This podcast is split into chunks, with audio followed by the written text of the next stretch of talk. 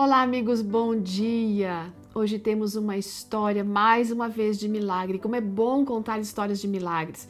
E se você tem ou conhece alguém que está enfermo, essa história pode trazer muita esperança. Ela foi encaminhada pela Maria de Fátima Santos Cotrim. Ela é esposa de pastor e mãe de quatro filhos. E ela conta que quando vemos Deus agir na vida de outras pessoas, a nossa fé é fortalecida. E eu tenho certeza que sua fé é fortalecida por cada uma dessas histórias. Porém, quando nós mesmos ficamos à frente é, do milagre, a emoção é bem maior. E tudo aconteceu na vida dela e da sua família em 2007, mais precisamente no mês de outubro. Ela e seu esposo nessa época estavam morando em Manaus quando descobriram por meio de um exame assim de rotina que ele estava com câncer. Aquilo trouxe uma notícia para deixar todo mundo triste, preocupado e até mesmo desesperado. A situação, gente, fazia com que eles se perguntassem: mas por quê?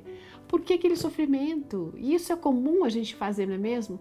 Mas depois de muitas lágrimas, Deus consolou eles, colocou no coração da Maria de Fátima que ela precisava ser forte para poder confortar e ajudar o esposo.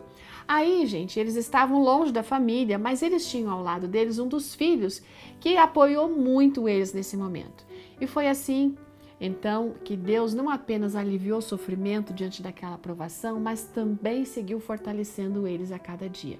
Isso ajudou muito eles a entenderem que ela não devia tanto se concentrar na, na seguinte questão: por que estamos passando por isso? Por que, que isso está acontecendo? Mas na seguinte, é, que, no seguinte questionamento: para que estamos passando por isso?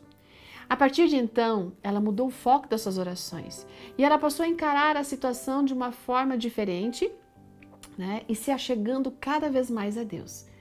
Queridos, em resposta ao clamor deles, o Senhor se compadeceu sim e curou o esposo dela. Amém? Em dezembro daquele mesmo ano, o marido fez a cirurgia e não precisou mais nem fazer quimioterapia. Já se passaram mais de 10 anos que ele está livre dessa situação. Hoje, o esposo testemunha, prega sobre essa maravilhosa graça alcançada e concedida por esse Pai tão amoroso que nós temos e que continua abençoando a vida dele.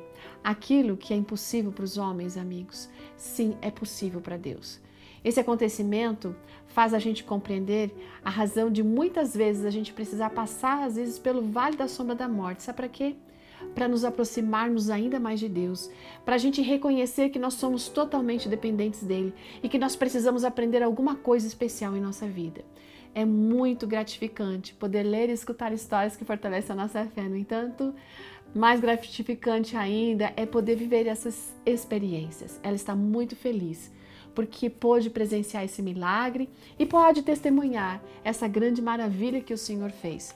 Se você está doente, se você já perdeu a esperança, busque a Deus, o Deus do impossível, e se entregue a Ele.